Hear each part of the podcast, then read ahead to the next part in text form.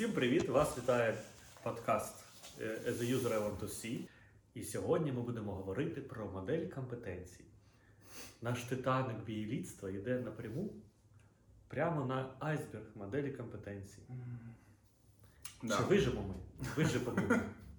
Ну насправді так, ми підійшли до напевно центральної концепції, взагалі в такої шту- штуці, як BA Lead. Так, центральна штука це модель компетенцій.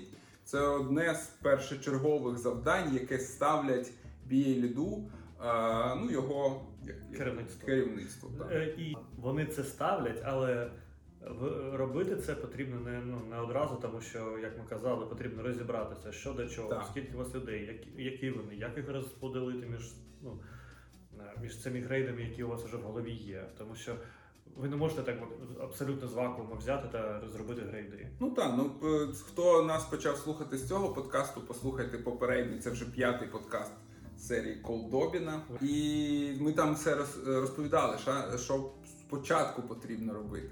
Але тепер ми прийшли до моделі компетенцій. Давай, по-перше, якийсь definition дамо, Ну, що це таке. До речі, я хотів додати до того, чому е, керівництво приходить до вас і каже: нам потрібна модель компетенцій завтра.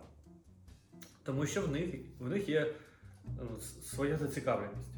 Своя. Тому що до них приходять, приходять е, аналітики і кажуть, що ми хочемо, там, хочемо е, підвищення зарплатні. Я, або хочемо, їм кажуть, станьте мідлами. Такі, ну добре, ми медли. Як докажете, що ні?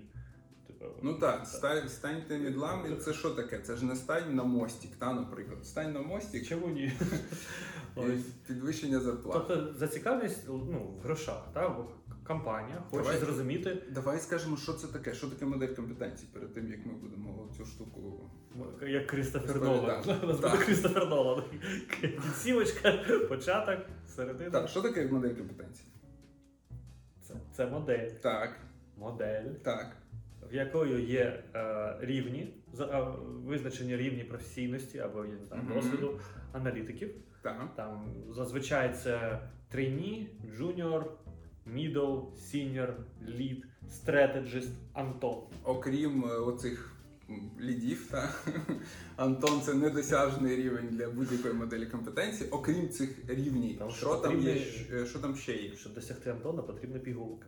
А, в рівнях прописані вимоги до аналітики. Угу. Ці, Тобто так, це, це рівні бізнес-аналітиків, вимоги до їх там знань, вмінь, Да. е, Так. тих завдань, які вони можуть е, так. виконувати. та, та. Досвід, досвід технічний і софт скіли. Так, все, оце типу модель. І е, тепер ми переходимо до питання, навіщо вона потрібна. Та ти почав про це говорити. Чому е, керівництво може ставити подібну задачу? Тому що воно хоче структурувати свій підхід е, до роботи з аналітиками. Воно хоче Мгм. розуміти, які аналітики є в наявності. Угу. Е, Ну і по-перше, завжди припікає їх саме зарплатня. Тому що люди приходять і приходять і вимагають зарплатню вище, вище, вище. А вони такі кажуть, нам нужна якась там ну, бар'єр або щось таке, щоб зрозуміти, щоб людині сказати, так, зарплатня це дуже добре, ми розуміємо, але виконуй, будь ласка, всі умови. Тому що е, ну, ми Так, не можемо це- давати постійно там зарплатню, тому що інакше там можна кожні три місяці приходити і казати, я отримав офер з іншої компанії, дайте мені грошей. Так, це, це одна з речей, яку можна, тобто модель компетенцій можна використовувати як типу рули, е, яких е, бізнес-аналітики, ну які дають бізнес-аналітикам змогу е, зрозуміти, що їм потрібно там робити, виконувати чи знати для того, щоб промоутнутись до наступного рівня. А під промоушен, як правило, керівництво підв'язує і підвищення зарплатні. Це одна з цілей. Іншою цілею може бути Перше. так, наприклад, е, стафінг, та? тобто розуміти, який рівень бізнес-аналітиків е, типу, потрібен під які проекти. Та? Тобто, замачити якби, аналітиків, які є в наявності, з їх рівнями, з поточними проектами чи новими проектами, які е, в Так. компанії з'являються. І саме тому е, деякі там елементи цієї моделі компетенції з'являються після того, після розуміння, які проекти компанія вважає там середньою важкості, Мгм. там важкі, середні там та легкі, наприклад. Окей. Е, що ще?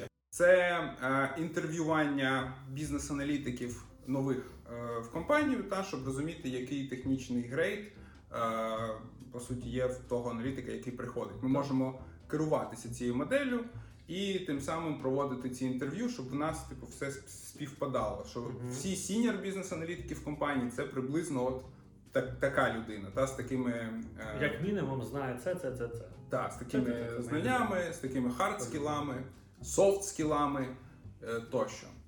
Е, І ще як варіант, е, це ми можемо використовувати модель компетенцій як основу для PDP та для тих Personal Development Plan. та, планів розвитку. Тобто бізнес-аналітик може дивитися і розуміти, окей, мені потрібно там ще оце, оце, оце, щоб промовтитись на наступний рівень. І можна будувати якраз саме цей PDP. Мгм. Е, Це дуже велика допомога і ментору, і менті. Мгм.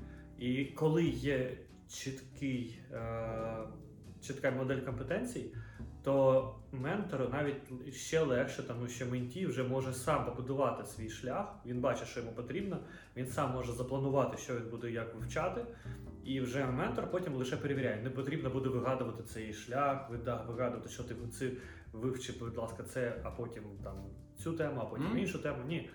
Е, Вже можна делегувати саму розробку плану на менті, який потім ще узгоджується з ментором. Окей, так. Ну тобто це корисна така штука, і як правило, це перше завдання, е, таке основне, критичне, яке керівництво ставить перед BA-лідом, що нам потрібна оця модель компетенцій для оцих речей.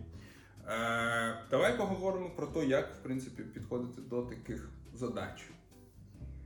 Ми маємо такий досвід. Антоха це робив в Сам сам ну, за, за допомогою команди, але е, ну, це був перший мій досвід. Ні, я не сам був, мені там допомагала Катя Мгм. Держан, компанія Так. і інші аналітики теж. Але е, це було дуже важке для мене, тому що це було вперше. Мгм. І я почав. Там була якась модель компетенцій, і я такий. Знаєш, а трінім все було і по- построїмо новий мір. Які ти ставив цілі А, перед цією моделлю? Ну, цілі перед цією моделлю були якраз, от я не дуже гар, добре їх розумів на той час, я- Мгм. але я розумів чітко, що мені сказали, що нам потрібно якось розділити аналітиків по грейдам, зрозуміти е, вимоги до них та структур, ну, структурувати їх е, розвиток. Його якось там Мгм. за правилом По суті, ті самі речі, які Так, ми так, проговорили. Ось е, і ми. Ну я почав з того, що я, я ж кажу, на жаль, відкинув минулу. Угу. Е, ну я не знав, що з нею робити. З минулою. Я не знав, що робити з новою, тому я не знав, що робити з, з тим, що Ну, було. типу, вирішив, що з чистого е, листа буде легше почати. Так. Ну, це нормальне рішення, як на мене. Ну так, взагалі так. Але не з чимось таким важким, що ви робите перший раз. Перше. Е, тому було, е, я обрав е, BABOK, модель компетенції за BABOK ом. Тобто для референсу ти обрав вже існуючу Так. модель. Ну і це Там теж була навіть я там щось там, я був навіть підписаний, ну щось там таке, у них було навіть гайд по моделі компетенції. Так, є такий від, від IIBA, є такий гайд, я не пам'ятаю, як він точно називається, але він там його можна пошукати і знайти десь на мережах е, інтернету, чи просто купити membership на IIBA і отримати його, як це роблять е, законопослушні Законослушні законослушні громадяни. громадяни. Так. Е, Беріть щось за референс. Та? От я, я вважаю, що Антоха зараз себе буде там, типу, посипати попілом, але це був нормальний крок. Нема сенсу вигадувати якийсь велосипед, ровер, але можна, можна взяти щось за референс і е, підтюнити це під потреби вашої компанії. І саме для цього І лише сьогодні ми говорили про. Я просто хочу це вставити, поки ти не почав свою історію сумну розповідати. Е, Ми довго, довго говорили про ці інші, інші речі. Вам потрібно зрозуміти, е, ну, чим є ваша організація, які в неї є принципи, які є потреби, який контекст. Перед тим як почати це все будувати, бо цей типу тюнінг от цієї референс-моделі, він буде від цього залежати дуже сильно. Ну, е, як от Кирило сказав, є три базиси, чи я не знаю, на чому будується модель компетенції. По-перше, Мгм. це стара модель. вона в якомусь, Якщо вона існує. якщо вона існує, але якщо хоча б на словах, як її будували, тобто на Мгм. яким чином розподілялися аналітики зараз. Мгм. Розподіл на, на, ну, тобто, на основанні чого, на базі чого. Друге, це е, те, що є в компанії, як воно працює, які цілі в компанії, куди вона хоче зростати. Тобто модель компетенції повинна будуватися не на сьогодні, а на Так. завтра. Так, це На- хороший поінт. Типу, е, цей скейлінг організації має бути е, якби взятий до уваги. Так, взяти до уваги. Та третє фреймворк, е, на якому ви будете будувати. Будете. Мгм. Це може бути BABOK або щось інше. Мгм. І ось е, все це скидуєте в один котел і там перемішуєте. Е, що я зробив? Мгм. Я зробив, е, я почав будувати з нуля. Тобто спочатку я вирішив розібратися, що ж таке trainee, джун, middle, senior, яка, ну, яка між ними різниця, хоча- б на high level і. Тобто ти вирішив, Основна. що в тебе буде оцих 5 е, Trainee, джун, middle, senior. 4 левела. Ну і І п'ятий Антон. це я. Ось. Е, і це було. Ну там дуже добре мені в цьому допоміг якраз е, е, гайд BABOKівський, який каже, і можемо зараз озвучити, я думаю, це буде дуже корисно. Trainee це людина, яка взагалі може не, не мати е, навичок та досвіду в бізнес-аналізі в IT. Мгм. Е, вона не працює на проєкті сама, а вона лише там shadow, може би щось там сидіти, сидіти, слухати, навчатися, внутрішні проєкти допомагати вести, але вона ніколи не працює самостійно, тому що вона нічого не знає, вона не вміє працювати навіть за інструкціями. Джуни, джуніор має, вмі, має вміти працювати за інструкцією та під менторшипом, під наглядом.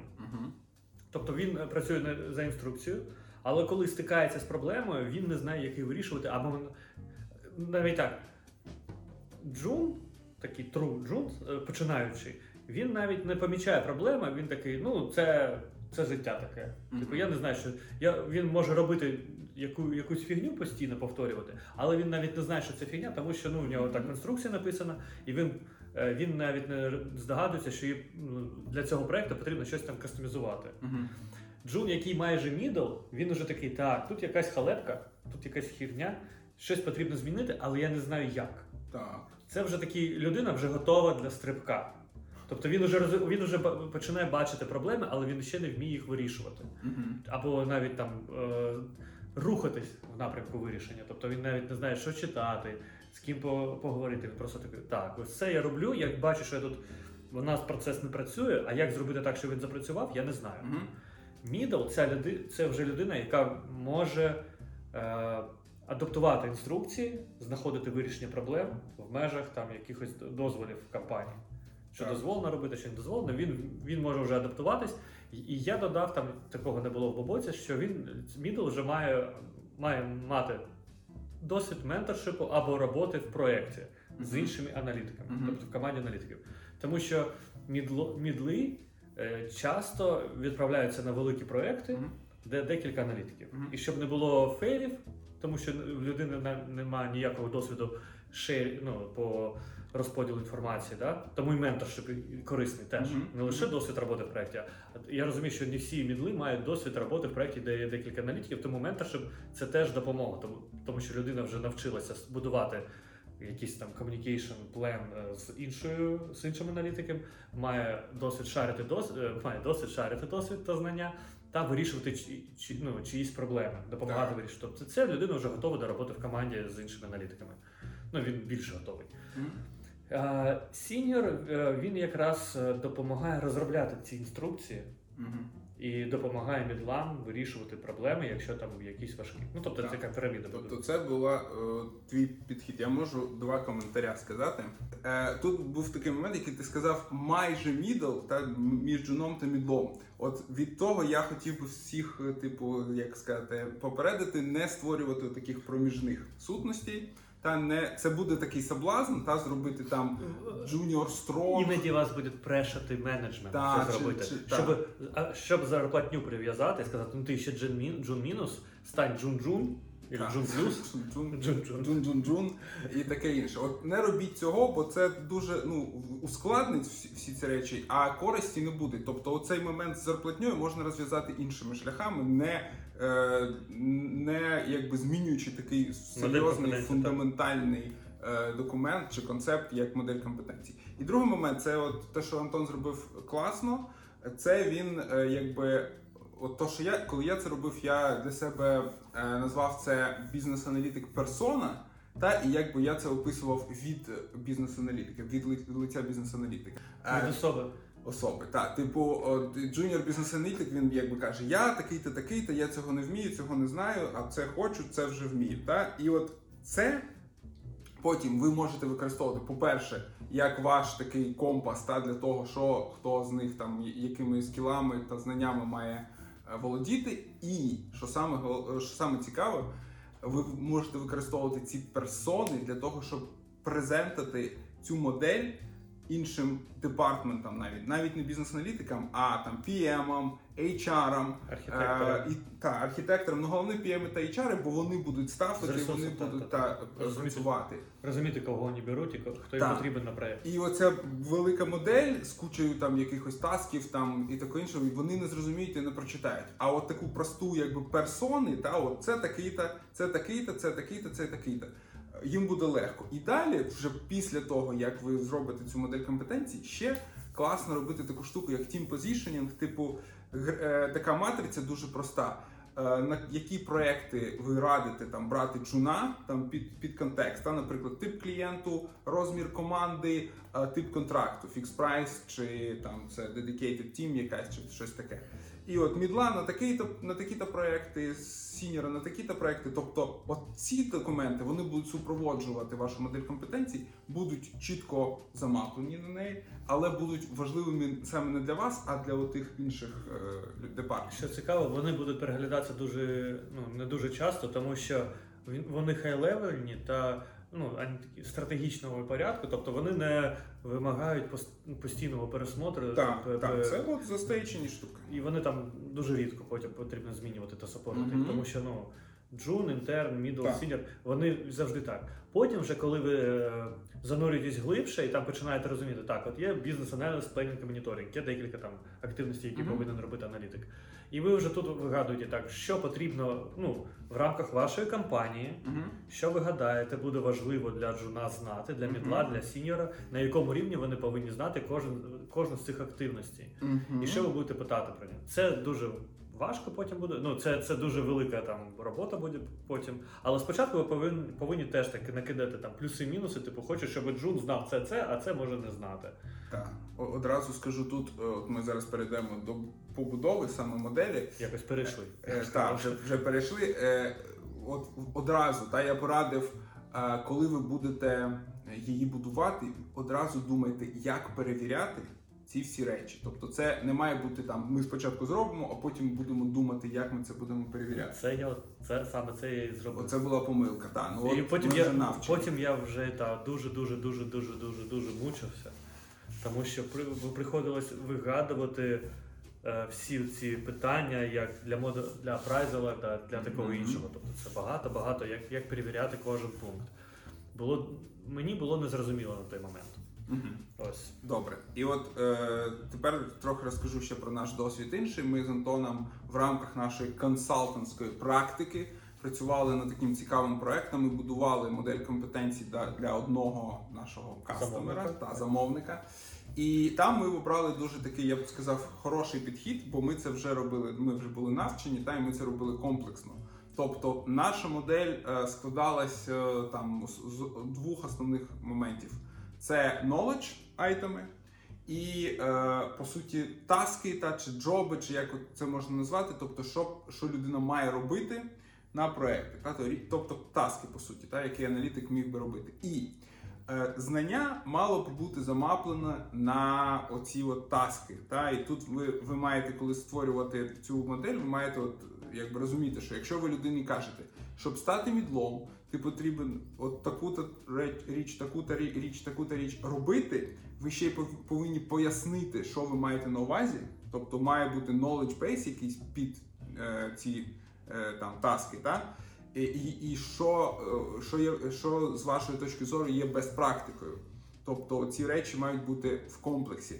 І також е, у вас має бути сет теоретичних запитань, які можуть перевірити ці знання. І оцей сет е, теоретичних запитань ми б використовували, наприклад, на первинному евалюейшені чи на інтерв'ю сторонніх аналітиків. А на апрайзелах ми б вже перевіряли фактично зроблені таски е, цією людиною. Так, і багато тасок вони мають по собі слід, якісь, якісь артефакти. Так, це Або- ще одна, якби от, один. Ну, це, це, ну, це, цим завершується майже люба таска, там, або meeting minutes, або agenda, Так, communication плани, якісь інші плани, хоча б, хоча б розуміння та involvement в розробку його. Не потрібно там. Є такі теми, коли там аналітик каже, ну communication план це не наша відповідальність. Мгм. Але я завжди, ну, е, завжди кажу, що аналітик повинен знати communication план свого проекту, тому що а на базі чого він будує комунікацію з замовником. Хоча б знати. абсолютно так. Якщо він навіть не знає, там де- десь є, але я не бачив, ну все, це мінус. Я не вимагаю побудувати.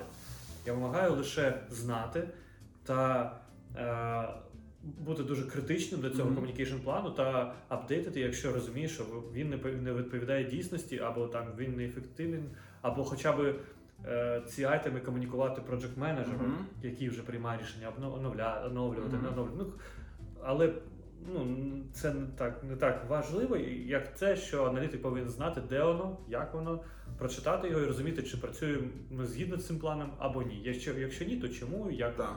Тобто під кожну, знову ж таки, під кожну таску ми маємо задати питання собі, а, як я це перевірю, на що я буду дивитися.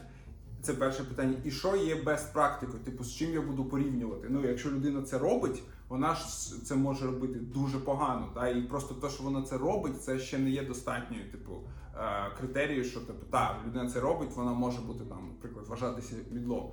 Е, що є, що є best практикою, і це все має бути зрозуміло людям, та, що от вони мають там ось хороші приклади, от так це потрібно робити.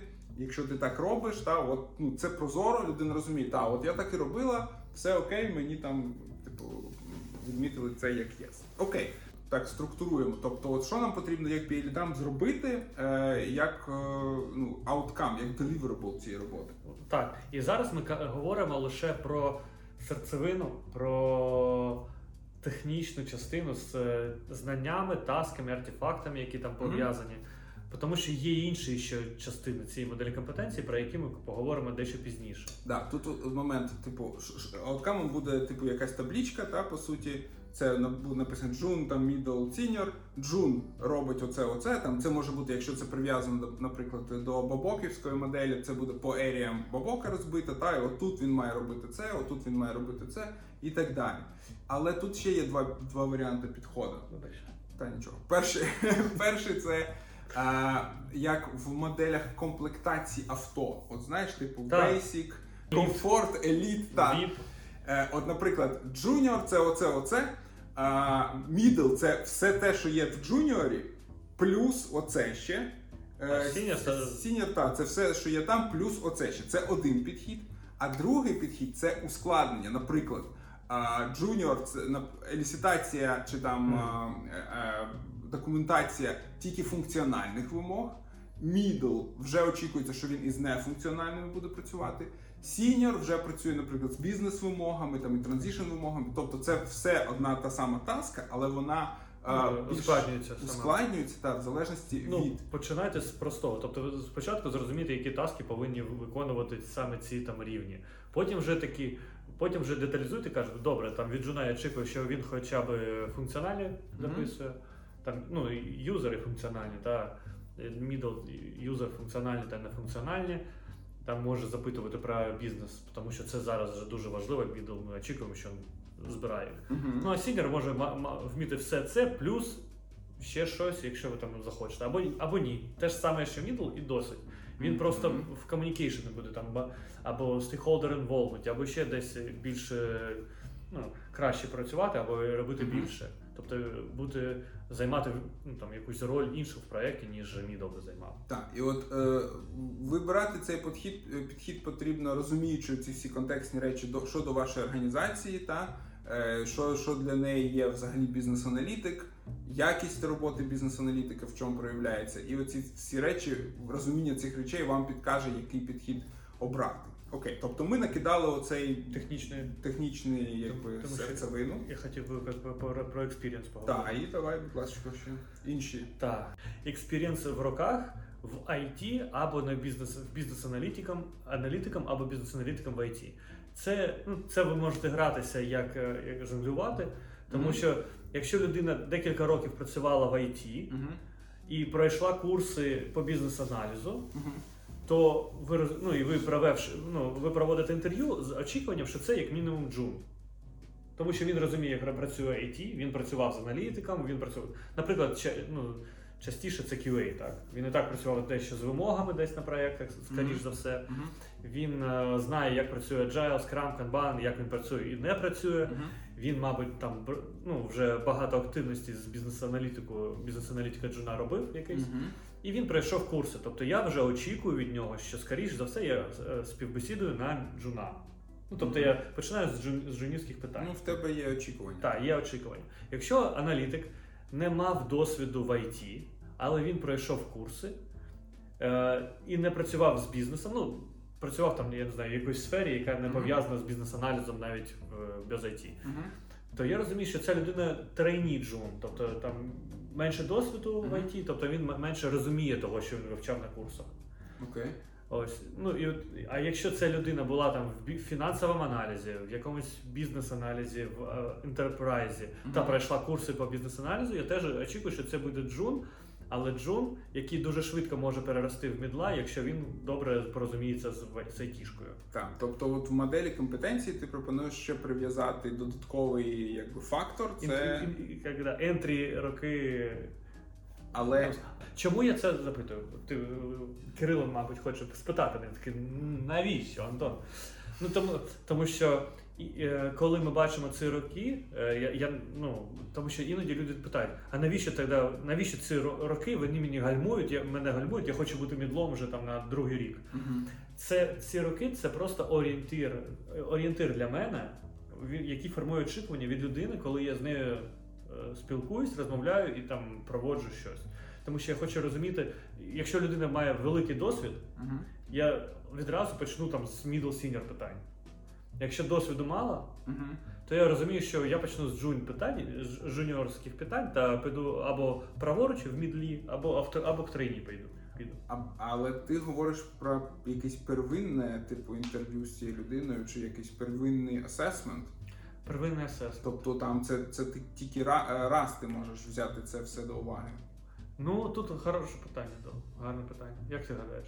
Ну я гадаю, що так, що це може бути тільки первинне на первинному рівні. Типу, коли ти е, ну в тебе наприклад є аналітики, які такі не, не оприділившися, так не, не розміщені в цій моделі. Чи ти чи ти інтерв'юєш інтерв'юєш зовні? Так тут ми можемо це брати до уваги. Але коли ми вже заасайнили, що там це людина, наприклад, джун, та чи це людина мідл, то тут для мене вже досвід, який там він провів в моїй компанії від е, там доступного рев'ю, не має великого значення. А знаєш, що має значення? Що? Я як, якби продовжував, як гладко вийшло. Зараз вже не, не дуже. а, має, дос, має, має цінність досвіду роботи в проєктах, їх розміри, специфіка, кількість команд, з якими працював. Ну, Це залежить. Тому що якщо людина працює в нас е, в компанії два роки, Мгм. І я спочатку бачу, що вона працює два роки, але в одному very simple project, Мгм. або там зафейлений проджект, коли там інші люди працювали, е, ну, закривали дірки. Я краще розумію про що. Ну, я, я, це теж для мене орієнтир, коли я розумію, про що питати людину. Ну, це якби бекграунд, але це, це дуже складно за, запіхнути в модель компетенцій. Знаєш, щоб дуже чітко тут це можна ну, було так, позначити. тобто, скажімо так, це знов таки entry point, коли людина приходить е, або е, ну, ззовні, наприклад, Так. і каже. І ми, ми, ми шукаємо мідла. Так, я, як, я казав, від мідла я очікую, що він вже е, працював в команді аналітиків, він вміє делегувати, делегувати, вони можуть там зорієнтуватися, якось побудувати процеси. Мгм. То я вже буду розуміючи про це, він каже мені, і я тоді я вже питаю його згідно технічної е, моделі компетенції, що він робив, як він це робив, як він будував ці процеси, як, як вони там кооперувалися. Але це таки теж більше флаг такий, що потрібно Якщо цього нема, то для мене ну я не знаю навіть питати про це чи ні, якщо людина ні, ніколи нічого такого не робила. Е, Я думаю, що ми е, ну, в рамках цього подкасту не будемо Не говорити про рев'ю. Можемо сам процес рев'ю і от типу, Залишити. та, на, на наступний подкаст, як, як це ми радили б робити. А сьогодні просто обмежимось побудовою самої концепції, е, самої competence-моделі. Ну, тобто, ти зачепив такий момент, що нам потрібно ще брати якісь, окрім hard skill ів, та от якісь якісь Experience поки що. experience. Я б ще сюди додав важливу річ це англійська мова. Я, я, я такий English хочу сказати, вже ми хвилину так. English це а, але English завжди важливий. Не, ну, якщо experience важливий там спочатку, Мгм. як орієнтир для нас, е, щоб очікування, які формують очікування від людини, коли ми її перевіряємо спочатку. А англійська мова це завжди важливо, і вона там дійсно різ, може різнитися від рівня до рівня. Так, і от я вас хочу, е, тобто ми я ми ну якби радимо це теж додати, та що це було якби як якщо ми використовуємо модель компетенцій для promotion у, то це може бути теж promotion критерієм. Далі ще такий момент, який я хочу, щоб ви, ви розуміли, ті, хто будуть будувати ці моделі компетенцій, як ви будете оцінювати ці таски, оцей скорінг модель, вона дуже складна може бути, бо ви дуже швидко е, воно буде казати, е, здаватися дуже простим. Типу, якщо ми обрали модель, оцю як комплектація авто, та типу базова, комфорт і люкс преміум. Але що якщо у вас буде людина, яка буде ви- виконувати роботи, які є в люкс преміум пакеті, але не виконувати якісь базові речі? От вона хто? Senior чи вона junior? Та от як, як порахувати оцей загальний score? Як? Оце складно. І тут вам потрібно буде вже е, розмірковувати, виходячи знову ж таки з потреб і контексту вашої організації. І один з варіантів е, це скорінгова модель. Типу, е, заасайнити level складності кожної, е, по суті, таски, і е, математичним е, підходом рахувати, типу, от скільки е, балів потрібно набрати людині е, для того, щоб вважатися тим чи, Мгм. чи іншим. Так? Ну, ти маєш на увазі, що не все так завжди там, все там Ну, не, робиться не по просто yes чи no, бо це буде дуже важко. Та? Наприклад, в тебе є сіньор, який там ну, умовний, який робить деякі сіньорські роботи та таски, але не робить якихось джунівських. Типу, тут ти no поставив, а тут yes. І що? От який, який е, висновок? Тому е, скорінгова модель, можливо, там сіньорські, наприклад, роботи це трічка, е, мідловські це двічка, джунівські, ну тільки ті, що в базовий пакет входять, це одиничка, і якийсь там типу total score, який може бути там, ну, плюс-мінус якась похибка. Але от це потрібно буде відразу продумати, нижче, бо нижче. перед тим, як ну перед тим як ви будете пропонувати оцю всю штуку. Ще я згадав.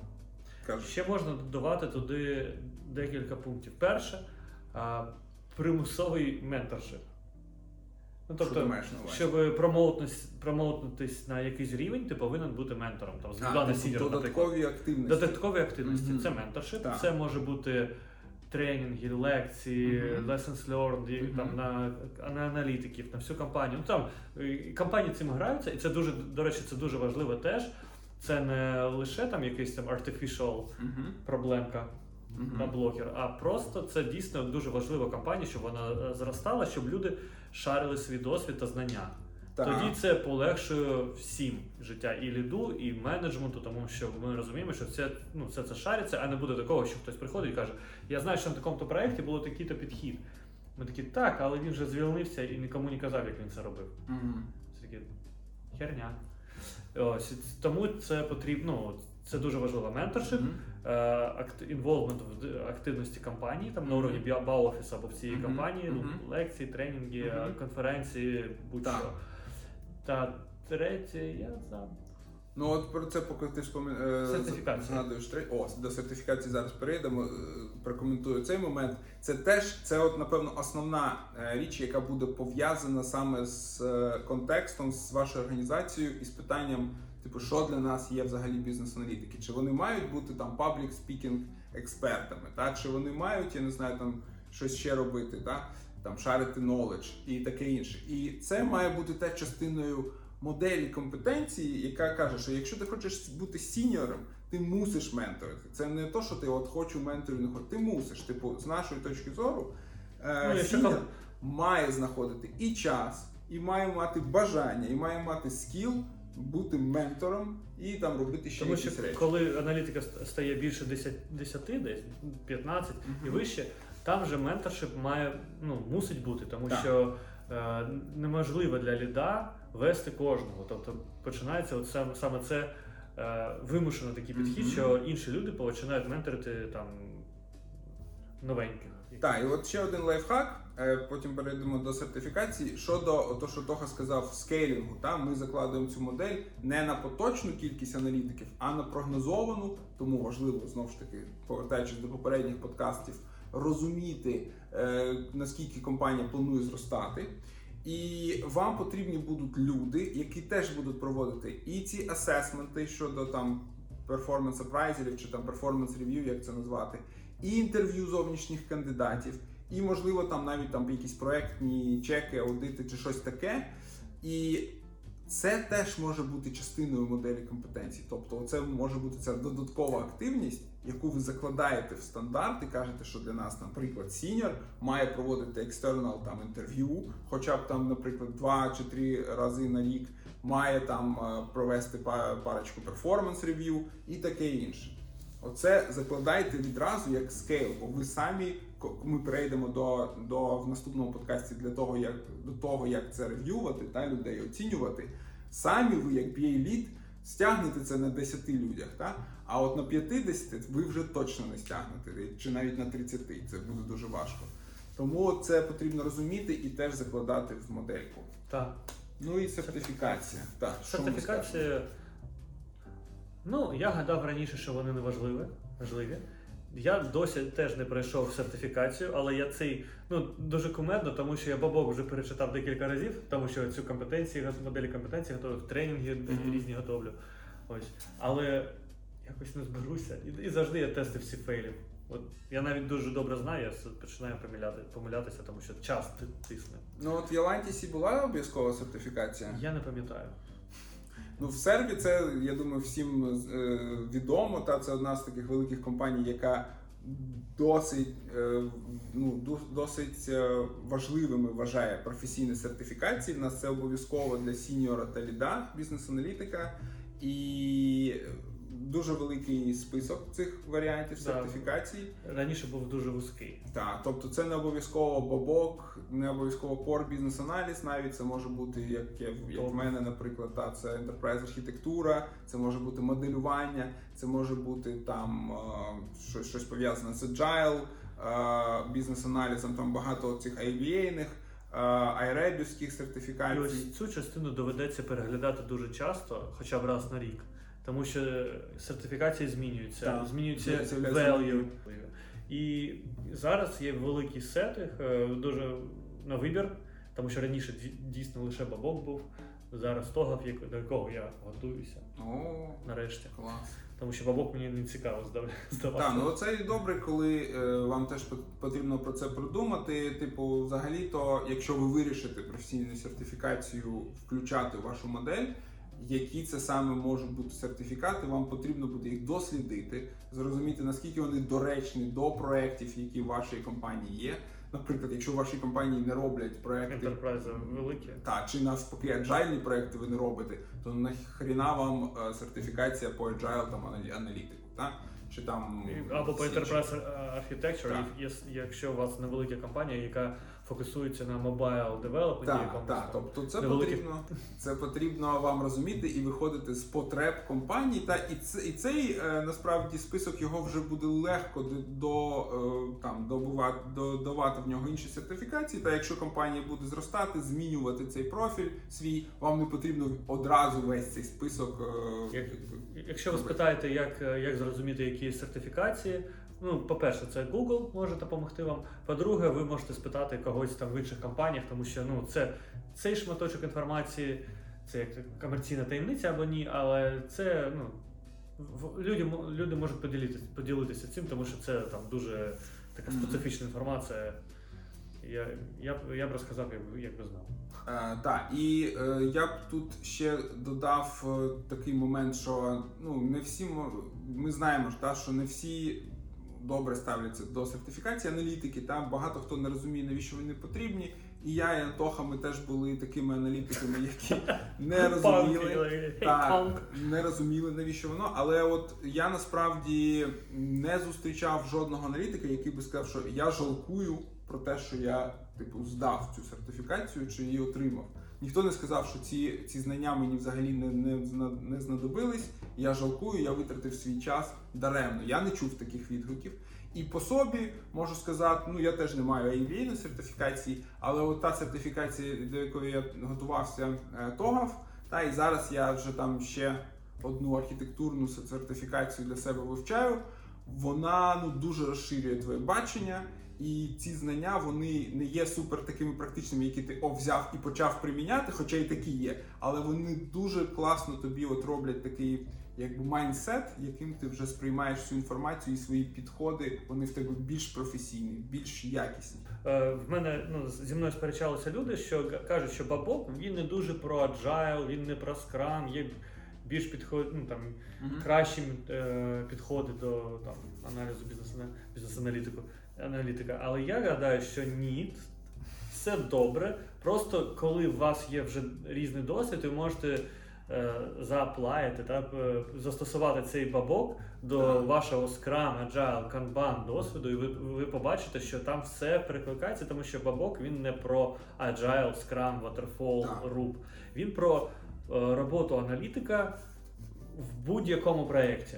Так, це Про- теж е, це теж, до речі, показник е, твого, твого рівня е, мачурності, та, зрілості професійної. Бо іноді такі не дуже зрілі люди вони очікують, щоб там в книжці тобі прям про твій проект написали і розказали, як тобі там бути. Та і коли вони цього не знаходять, вони такі бляха, воно взагалі не потрібно. Так, типу, от про Відпишись до нет та, та, завтра. Про, про такий проект. Саме як в тебе, та і типу чітко сказали один, два, три, що тобі потрібно робити. Якщо такого ви не знаходите, і типу роз- кажете, що сертифікація чи професійна така література це маячня, ну то ви просто ще не дозріли і не розумієте, як це можна застосовувати. І там, до речі, цей бабок він дійсно стає зрозумілим після декілька років е, роботи вже І аналітиком. декілька ітерацій його прочитання. Так, так, так. та. Хоча б декілька глав. Ви Так. починаєте розуміти. Я що хотів сказати про компетен... модель компетенцій. Е, Дуже важливе, найважливіше, що сьогодні пролунає О, на цих волнах. так. Не намагайтеся створити ідеальну модель компетенцій. Ніхуя не вийде. Е, Це ітеративний підхід, ітеративна робота. Ви ітеративно будете її будувати, починаючи з самих поверхневих речей, з яких ми починали, так там сформувати бачення, хто такий трейні, джун, мідл в вашій компанії. Потім додавати деталі, змінювати, викидувати щось, додавати. Тому що я коли побудував її, я пішов там через якийсь час в іншу компанію, і я гадав, що там все фігня. Що все, що я зробив, то все фігня. Все змінено, мабуть. Мені сказали, що ні, не все змінили, побудували щось зверху, додали, але не руйнували. Тому що ну, це дійсно ну, це, ба- бабок був, і тому немає сенсу руйнувати. Типу, ні, такі, ну, як початок 20-го століття, коли всі там зруйнували державу і побудуємо абсолютно нове, новий соціум. І нічого не вийшло, як завжди. Так. Ні Е, думаю, на цій супер думці ми будемо завершувати. Завершувати сьогодні е, наш подкаст. Що нам ще потрібно робити з цією моделлю компетенцій? Нам потрібно її пілотувати, нам потрібно її презентувати, е, нам потрібно е, отримати баїн, і нам потрібно ще проговорити, як, як проводити, як оцінювати бізнес-аналітиків. І Е, Тому що це, ця модель компетенцій це change в компанії, і його потрібно робити так же, як будь-який інший change. Тобто зрозуміти гепи.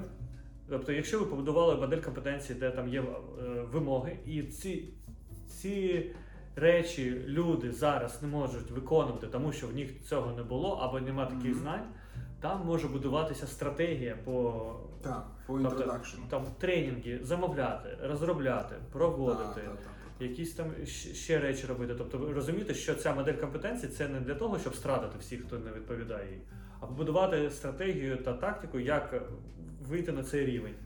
І про все це ми будемо говорити в наступних випусках нашого подкасту. І не знаю, чи навіть за наступний випуск ми це все зможемо компактно розказати, тому напевно один чи два ще наступних епізода будуть в цій безкінченній серії Колдобіна.